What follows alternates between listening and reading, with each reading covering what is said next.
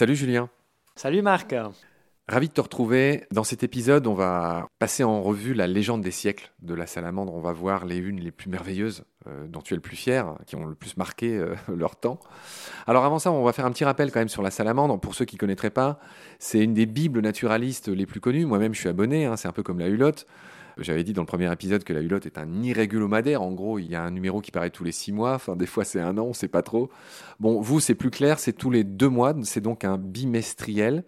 Je rappelle qu'on est partenaire. Ça me fait plaisir de recevoir un partenaire. et on va parler dans le troisième épisode notamment de ce sublime, magnifique dossier qui est consacré à l'entraide dans le monde euh, animal. Tu as invité euh, Pablo Servigne et Gauthier Chapelle, qui sont deux immenses euh, naturalistes, écologues. On va en parler dans le troisième épisode. Mais c'était aussi l'occasion de rappeler que, bah ouais, qu'on est aussi partenaire et que cette loi de la jungle, bah, il ne faut pas qu'elle ait lieu partout et y compris dans les médias. La baleine et la salamandre, c'est aussi le rapprochement de quelque chose qui est audio et de quelque chose qui est plus traditionnellement tourné vers l'écrit, même si aujourd'hui vous avez une, chaîne télé et, ta fameuse Minute Nature que je regarde aussi souvent que je peux. Je te propose qu'on enchaîne sur les unes historiques. Mais oui, parce que c'est vrai, ce qui est particulier euh, avec la revue Salamandre, donc dans cette euh, revue de 68 pages, c'est que la moitié de la revue, c'est un grand dossier. Donc c'est vrai que dans beaucoup de magazines, on nous vend, on nous met dossier machin chouette, puis c'est 4 pages, 6 pages, donc en fait c'est cucu, c'est juste un survol. Et nous, on, est vraiment attaché à l'idée de, présenter un sujet de manière évidemment pas du tout exhaustive, mais de manière approfondie et en même temps attractive. Et c'est pour ça que dans chaque revue Salamandre, justement, il y a, vraiment un dossier qui fait évidemment la une.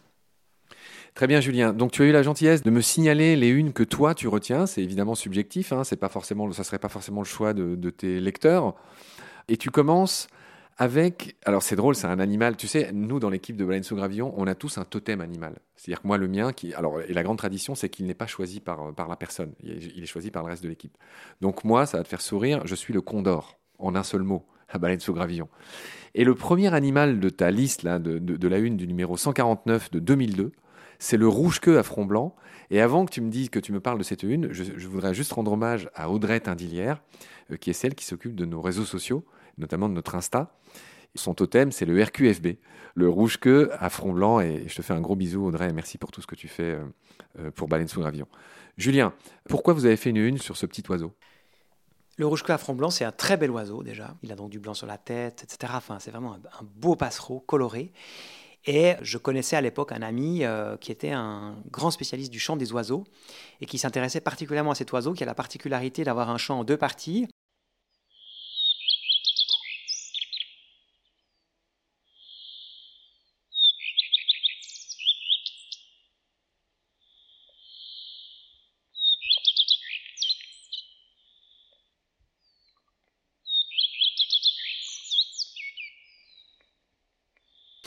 La première partie permet de reconnaître l'espèce, donc elle est assez généralement euh, identique pour qu'on sache qu'on se parle bien entre rouge à front blanc.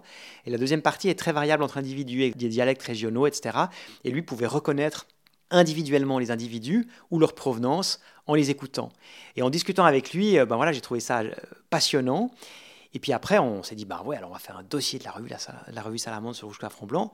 Il m'a dit, oui, mais alors attends, Julien, si on fait ça, il faut qu'on aille voir où ils vont en hiver parce que cet oiseau, c'est un migrateur transsaharien, et il passe l'hiver euh, dans le Sahel.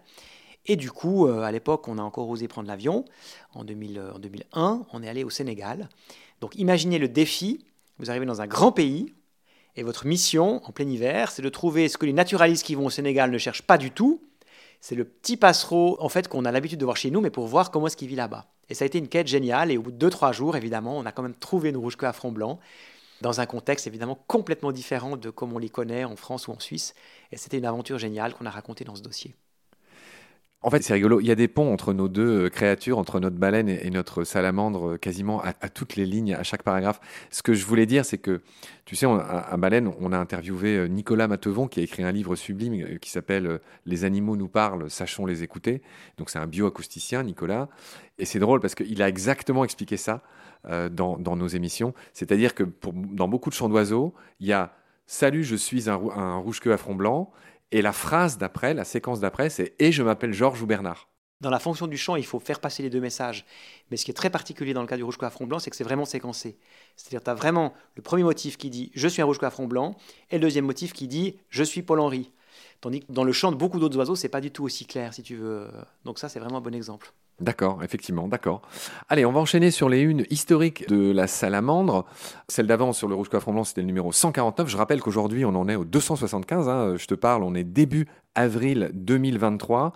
C'est les 40 ans de la salamandre, c'est le numéro 275 si je dis pas de bêtises. Et le, et le dossier, on en parlera dans l'épisode d'après, est dédié à l'entraide dans le vivant. Et on va voir que c'est un sujet absolument merveilleux, tu vois, hors euh, hommage que j'avais envie de te rendre.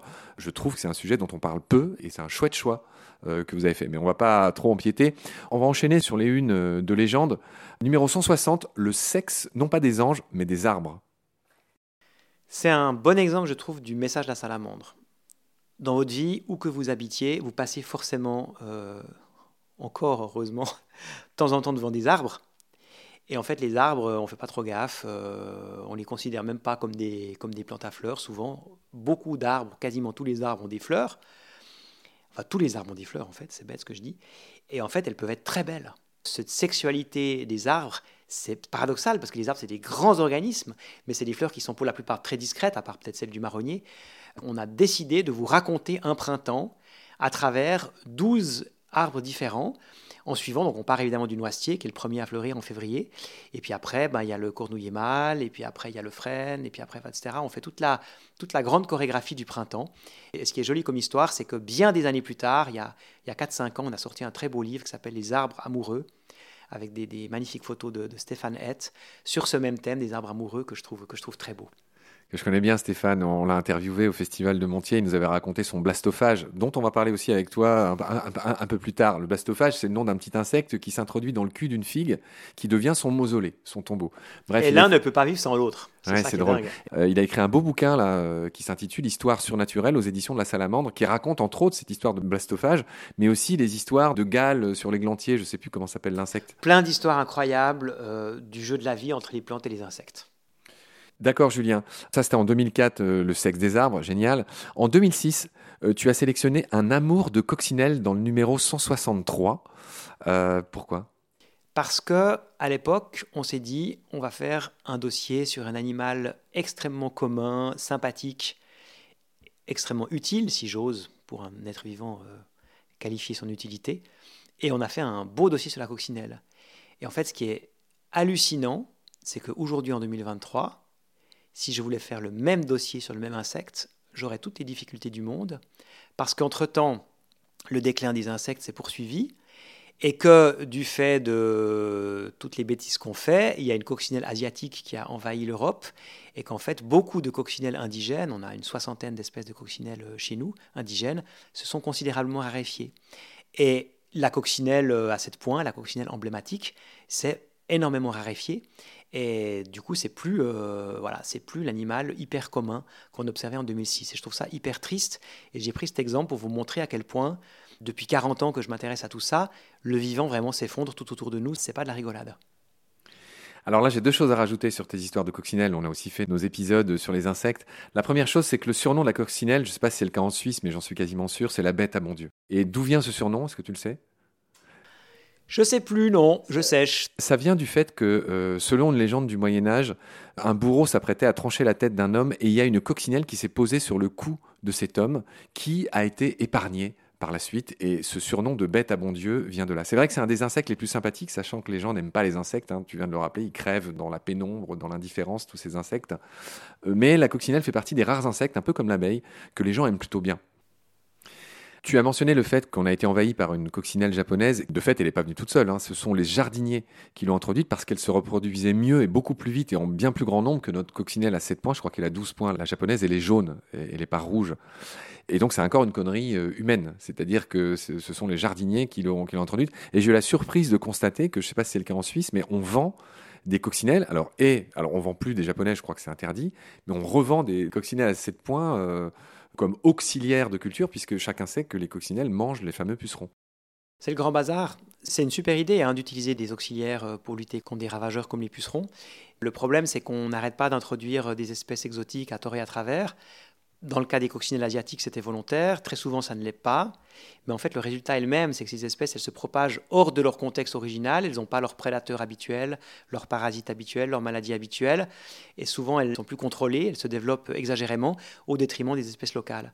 Et ça, c'est une tragédie euh, qu'on observe depuis longtemps dans les îles, hein, dont les faunes ont été euh, généralement éradiquées euh, quand les, les, hommes blancs sont arrivés avec leurs chats, leurs chats, leurs rats, leurs pigeons, etc.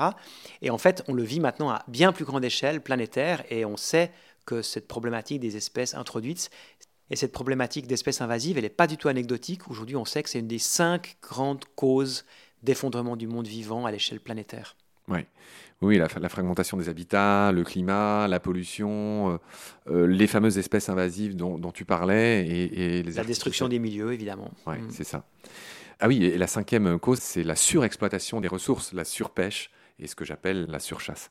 On va enchaîner euh, sur des sujets plus réjouissants, même si on perd jamais de vue, toi et moi, évidemment, euh, ce que tu dénonces à chaque coin de phrase. On va passer à ta une suivante, 2007, sur le sentier des 12 matins. Oui, c'était une jolie aventure, aussi de nouveau dans l'idée de montrer euh, la beauté du proche. Donc en fait, l'idée, c'était de partir dans l'ultra proximité, c'est vraiment le, message de la salamandre, de choisir une balade pas trop longue, toute simple, que vous pouvez faire en partant de chez vous, et de refaire la même balade une fois par mois pendant une année, sous toutes les météos possibles et imaginables, et de raconter cette histoire. Et pourquoi pas prendre une photo? Exactement, alors on peut faire toutes sortes de jeux, de rituels. Et c'est vrai que du coup, je me suis euh, prêté à l'exercice avec deux copains. Euh, on a fait la même balade 12 fois sous toutes sortes de, de météos. Et on a simplement raconté dans ce dossier euh, toutes les belles choses qu'on avait vécues pour donner envie aux gens de faire de même. La une suivante, c'est Expédition Tardigrade du numéro 195 en décembre 2009. Alors le tardigrade, je te laisse nous raconter, l'ourson d'eau, hein, c'est son surnom, c'est un, un, des animaux les plus fabuleux, un des rares qui est allé dans l'espace d'ailleurs.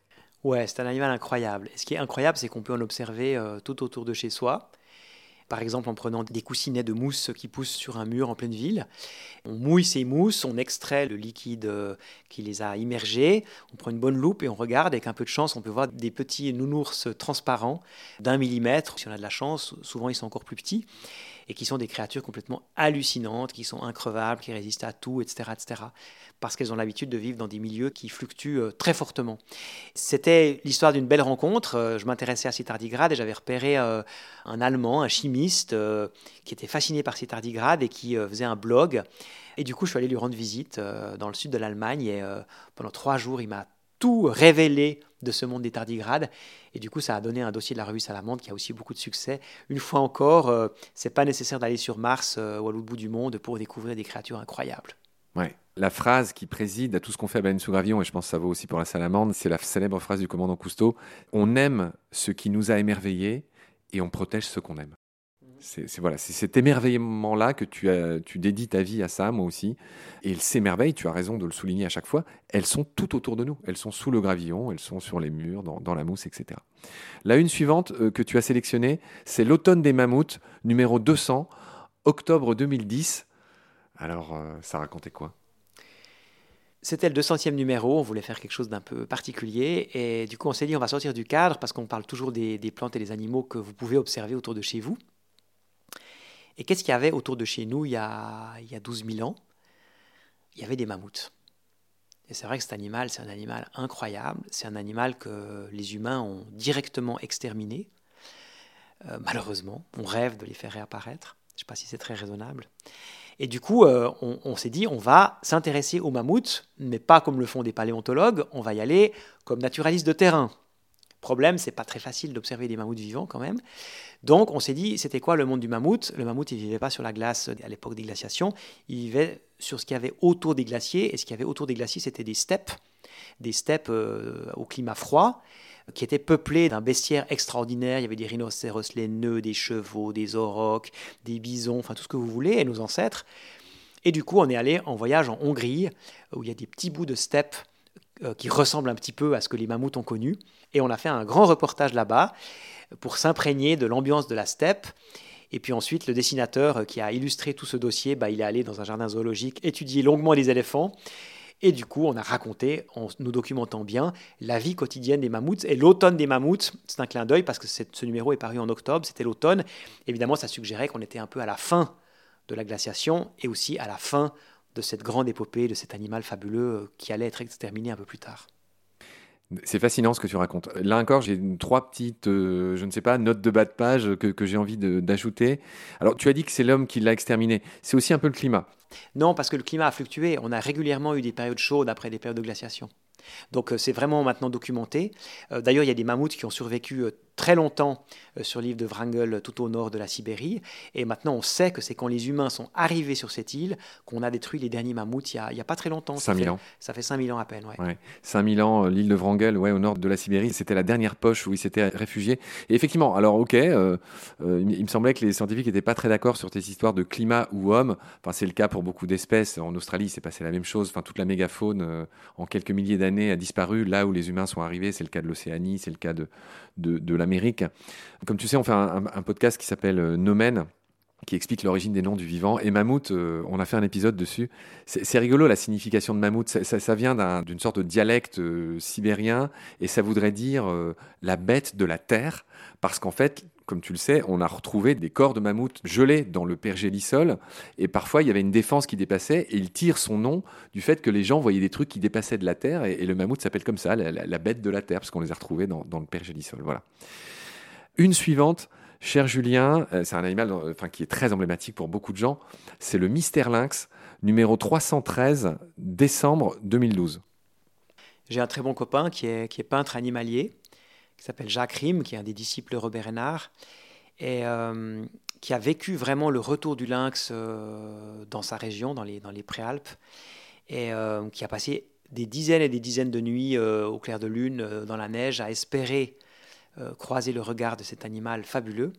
Et il a fini par le voir et il a fait énormément de croquis de terrain, il en a fait des magnifiques aquarelles, il en a fait surtout des très belles gravures et en fait, à l'occasion de ce dossier sur le lynx, on a rendu hommage à Jacques et il nous raconte dans ce dossier euh, tous ses affûts, toutes ses veillées, tous ses bivouacs euh, euh, pour observer ces lynx. Et puis évidemment, on apprend aussi plein de choses sur cet animal et, son histoire et son écologie. Mais c'était aussi le clin d'œil à un artiste, puisque dans la salamandre, on essaie vraiment très souvent aussi de mettre en valeur le, dessin naturaliste et que je trouve que c'est important. D'autant plus aujourd'hui, on est, on, est, complètement submergé de photos et de vidéos. Ben, une belle aquarelle, un beau croquis de terrain, ça prend presque encore plus de valeur, je trouve. On avait déjà parlé du lynx dans le premier épisode avec toi. On salue l'ami euh, Laurent Gélin qui habite pas très loin de là où il y a la salamandre à, Neuchâtel et que j'avais longuement interviewé à, Montier et qui a fait ce film euh, merveilleux sur le lynx qui s'appelle tout simplement Lynx. Et il me semble même qu'il a sorti un bouquin chez vous aux éditions de la Salamandre. Bien sûr, oui. Mhm. Voilà, donc salut Lolo, si tu nous écoutes. Un breton euh, qui habite en, Suisse. Hein. Tout arrive, tout arrive. tout arrive. mais c'est bien acclimaté. Ok, une suivante. Vert, c'est la vie. Numéro 234 de juin 2016. On a fait une série de dossiers au fil des années sur, différentes couleurs. On a fait rouge, noir et on a fait vert. Et le vert, c'est la couleur du vivant. C'est quelque chose de fabuleux. C'est la couleur d'une molécule improbable qui est capable d'être stimulée par l'énergie du soleil pour produire une énergie chimique qui permet de transformer euh, de l'eau et du CO2 en sucre. C'est donc la chlorophylle. Et ce dossier rend hommage euh, à cette molécule euh, totalement extraordinaire qui a boosté euh, la vie sur Terre, dont nous dépendons entièrement, nous humains, faut quand même le rappeler, même si on mange de la viande, c'est pareil.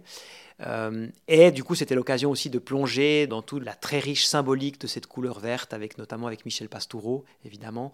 Bah, c'est très rare en fait le vert chez les animaux. Il y a certains animaux qui sont verts parce qu'ils hébergent des micro-organismes qui, qui font pour eux la photosynthèse. C'est bien noté. Ouais, c'est fou. Je disais hier à je sais plus qui que le bleu aussi est une couleur très rare. En tout cas, chez les oiseaux, le fameux relier dont je te parlais tout à l'heure euh, pendant qu'on déjeunait, au final, il y a peu d'oiseaux qui sont bleus. De même, tu es en train de dire qu'il y en a peu qui sont verts. Il disait ça à un ami naturaliste qui avait peu d'oiseaux bleus. C'est vrai, à part l'ara hyacinthe, ce bel ara bleu euh, des forêts amazoniennes et notre fameux relier euh, chez nous, je, ne vois pas trop. Bon, et puis évidemment, la petite mésange bleue. Le martin pêcheur, quand même. Le martin pêcheur. Le, le jet, une petite touche de bleu, mais c'est vrai, c'est vrai que c'est une couleur. C'est rare. J'aime le bleu. Oui, on a fait aussi un numéro sur le bleu. Ouais. D'accord. Et, et, dans le vert, moi je pense au quetzal, si on se fait plaisir, euh, les, oiseaux verts. Puis il y a toutes sortes de perruches, par exemple nos perruches invasives là dans les parcs parisiens, elles sont, elles sont bien vertes. Donc ouais, il y, a pas mal d'oiseaux verts effectivement, dont, beaucoup euh, exotiques. Puis on a notre verdier, tiens, il s'appelle pas verdier pour rien, hein, notre verdier euh, en, Europe. Bien sûr. Les oiseaux de manière générale sont assez doués pour les couleurs, mais c'est pas autant le cas chez les mammifères. Oui, ça dépend des groupes. Effectivement, il y a aussi un certain nombre d'insectes qui ont toutes sortes de couleurs. C'est vrai que le bleu, c'est pas le plus répandu chez les insectes. Ouais. Je ne sais plus pourquoi j'avais lu quelque part que c'était une, couleur difficile à fabriquer pour, par le vivant, je crois, enfin, à, voir, à vérifier. Il faudra aussi qu'on fasse des émissions là-dessus. Tu, me donnes une bonne idée, tiens. Allez, la une suivante, on a presque fini. C'est la forêt des salamandres dans le numéro 248 d'octobre 2018. C'était les 35 ans de la salamandre, donc c'était il, y a exactement 5 ans. Et on a eu envie, pour euh, porter hommage euh, à notre animal fétiche, d'inviter 10 peintres animaliers dans une belle forêt où il y a encore des salamandres. Et euh, pendant une semaine, c'était une résidence d'artistes. Et du coup, il y avait neuf peintres et une céramiste, euh, du vivant aussi. Euh, donc ils ont travaillé pendant une semaine. On n'a pas eu beaucoup de chance pour les salamandres parce qu'il a fait un temps abominablement sec. Donc on sentait déjà le dérèglement climatique au printemps il y a cinq ans. Mais enfin, on en a quand même trouvé, puis surtout beaucoup de bébés, beaucoup de larves dans les petits ruisseaux magnifiques. Et tous ces artistes ont vraiment produit des œuvres magnifiques qui ont été à l'honneur dans un numéro spécial de la revue Salamandre pour nos 35 ans. Et on en a fait aussi une grande exposition euh, au Festival Salamandre en automne. Et du coup, voilà, c'est un double hommage euh, à la fois euh, aux peintres naturalistes dont j'ai déjà parlé, et puis aussi au collectif. Le fait qu'à 10, on puisse produire plein, plein, plein de belles choses très complémentaires. Tu as réévoqué les larves de salamandre. Il y a un truc qu'on n'avait pas dit, on en a parlé au tout début, là, quand tu parlais de, cet animal fétiche que tu as choisi comme emblème de ce que tu fais, la, fameuse salamandre. Euh, dire que, un peu comme l'axolote qui a poussé ça à l'extrême, les, les larves de salamandre euh, ont la capacité de faire repousser euh, une patte et même un œil dans certains cas, quand elles sont abîmées ou blessées par, par exemple, des larves de libellules ou des, choses comme ça. Elles font partie des rares animaux capables de régénérer des organes et des membres entièrement, ce qui est loin d'être une capacité, évidemment, qu'on a nous, c'est pas très répandu. Oui, dans ce dossier, justement, j'ai eu l'occasion d'évoquer le fait que les salamandres ont plusieurs pouvoirs surnaturels, dont celui-ci, effectivement, qui, euh, impressionne beaucoup, évidemment, les médecins parce que ça fait envie pour la médecine, évidemment. Ouais. Je crois que l'axolote, hein, qui, qui, est un autre urodèle, alors qu'il n'existe pas en France, qui est devenu très rare et, qu'on trouve euh, plutôt en Amérique centrale, si je au Mexique. au Mexique, si je dis pas de bêtises. Euh, l'axolote, on a fait des émissions sur l'axolote, il est même capable de faire repousser des morceaux de son cerveau truc de dingue quand même, c'est quand même pas commun. En 2020, vous avez sorti euh, un dossier qui s'appelle Le froid, espèce en voie de disparition. Ben oui, tu vois, c'est un constat. C'est un constat terrible. On en parle beaucoup pour le Grand Nord, pour l'Arctique, mais c'est un constat qu'on vérifie aussi chez nous, euh, en Europe, en France, en Suisse, partout. Le froid disparaît, et avec le froid, il y a toute une faune aussi euh, spécialisée liée au froid qui disparaît. Donc dans ce dossier, euh, on s'est beaucoup intéressé, notamment on a pris l'exemple des Alpes, et en fait les Alpes c'est intéressant parce que c'est, on peut considérer les Alpes un petit peu comme un archipel d'îles froides perdues au milieu d'un continent plus chaud. Et il faut imaginer que pour les espèces qui sont liées au froid, pour rejoindre un autre archipel, bah, c'est aussi compliqué que pour un lézard de traverser la mer pour aller sur une autre île. Quoi. Donc euh, il y a plein de formes de vie, de plantes et d'animaux liés au froid qui sont un peu piégés dans ces Alpes, pareil dans les Pyrénées, pareil dans les Vosges, hein, évidemment, et qui sont arrivés là quand il faisait vraiment beaucoup plus froid, et qui se retrouvent là, et qui sont un peu des survivants. Et au fur et à mesure que le climat se réchauffe, en fait, les, souvent c'est un peu la faune banale ou la flore banale, les espèces un peu de moyenne altitude qui, qui remontent de plus en plus. Et puis les espèces particulières, spéciales qui sont liées au froid, elles sont chassées de plus en plus en altitude, et puis à un moment donné, euh, elles ont de moins en moins de place, et elles finissent par disparaître.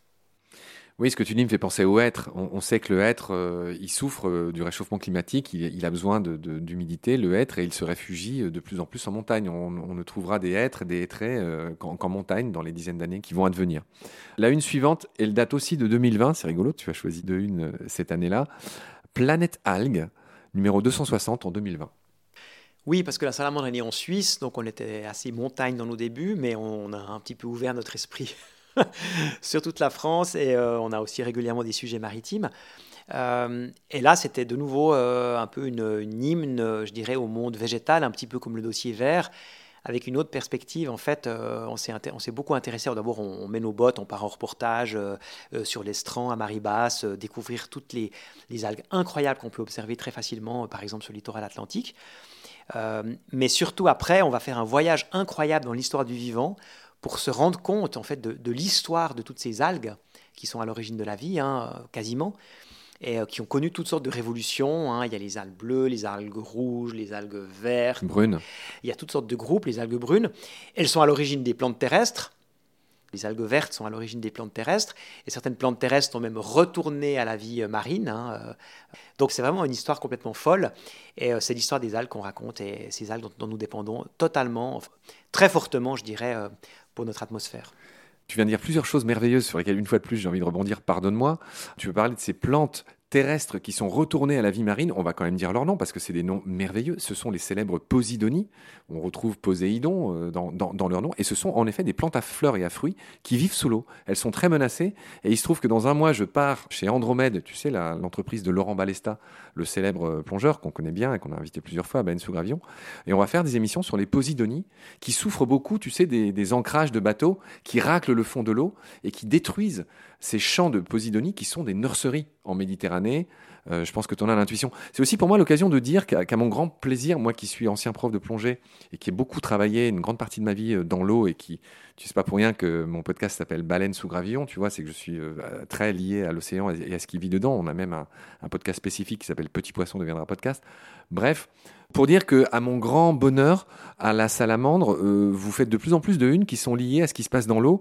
Et j'en veux pour preuve cette belle, ce beau dossier, tu vois, qui figure pas dans ceux que tu m'as dit là, euh, sur les diables de mer. Mmh, euh, que, vous, que, vous, avez fait il y a un an, je crois, avec Aileron, une belle asso qu'on a aussi interviewé chez nous.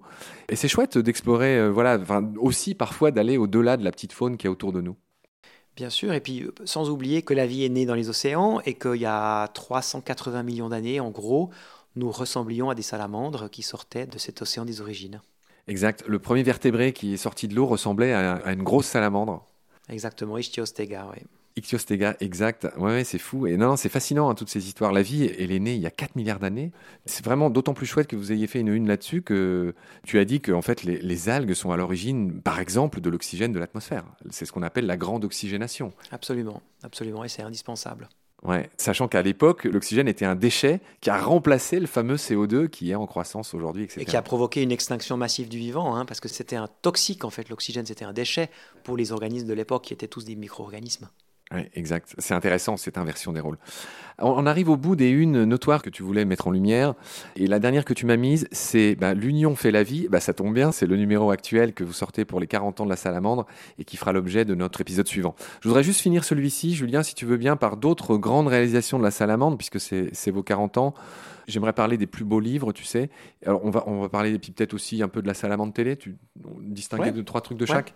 Donc, on commence par les bouquins, si tu veux. Le plus gros qu'on ait sorti euh, il y a une année, on l'a appelé le Grand Livre de la Nature, parce qu'il fait quand même 700 pages euh, pour quasiment 3 kilos. C'est une encyclopédie du vivant euh, qu'on peut observer tout autour de chez nous. Un livre qui contient de mémoire, je crois, plus de 5000 dessins originaux d'une vingtaine de peintres animaliers avec des textes hyper précis. Donc ça, c'est vraiment ouais, une, référence que nous avons créée, je pense. Et puis, ben voilà, on sort donc plein de livres, et c'est vrai que il y a des guides pratiques, il y a des guides d'activités, euh, nature à faire avec ses enfants. Mais c'est vrai que peut-être les plus marquants, c'est les beaux livres, dont ben, Lynx, à l'occasion du livre de Laurent Gélin, euh, Les histoires surnaturelles, dont tu parlais avec Stéphane Hett, qui est aussi un livre que j'aime beaucoup, Les arbres amoureux, euh, dont on parlait tout à l'heure. Donc voilà, on a, on a plein de beaux livres à découvrir sur notre site internet. D'accord, on va distinguer aussi les plus belles vidéos. Quelles sont celles qui t'ont marqué, toi? Alors, donc, on a une, plateforme de documentaires animaliers en ligne hein, maintenant, salamandre.tv. Il y a à peu près, à ce jour, 140 documentaires. On en rajoute un par semaine. Donc, après, si je dois sortir du lot. Euh, je vais en parler d'un qui a été la première euh, coopération, je ne sais pas comment dire, entre, entre Baleine sous Gravillon et la Salamandre. Moi, je vous avais fait un numéro original que j'ai diffusé en hors série dans Baleine sous Gravillon sur, euh, tu sais, la pluie. Vous avez fait un, beau. Oui, alors effectivement, on a sorti un très joli euh, documentaire très original sur la pluie, un film qui m'a beaucoup marqué, que vous pouvez voir sur Salamandre TV, qui va te parler, comme tu es, un peu aquatique euh, sur les bords, euh, c'est L'appel des libellules. C'est un magnifique film, c'est assez rare des documentaires qui sont à la fois très poétiques, très riches en informations et très militants. Et je pense que ce documentaire de Fabien Mazocco et Marie Daniel, il a, il a, ils ont réussi vraiment un équilibre sur euh, le sujet en fait des libellules. Ben, en fait, on se rend compte que la libellule, derrière la libellule, il y a, l'enjeu de l'eau. Et on voit bien aujourd'hui dans l'actualité, en particulier en France, à quel point ça devient un sujet essentiel et disputé. Il y a aussi Lune de miel, tous ces guides nature, la vallée des loups, les arbres amoureux, tu l'as déjà dit. Très bien, Julien. On a encore fait un épisode obèse euh, pour parler de toutes les grandes unes, les grands dossiers euh, de la salamandre. Je voudrais conclure en disant que Pour moi, euh, c'est vraiment une source d'information, euh, ce que tu as créé.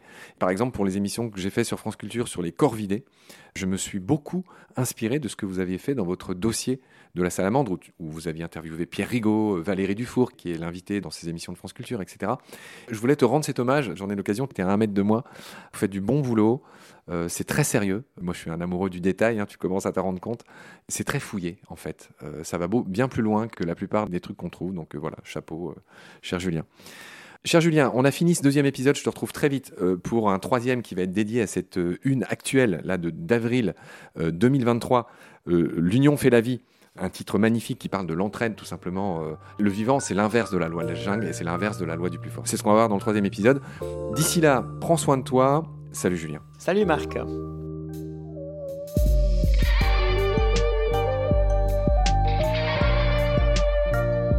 C'est la fin de cet épisode. Merci de l'avoir suivi. Pour continuer, nous avons besoin de votre soutien.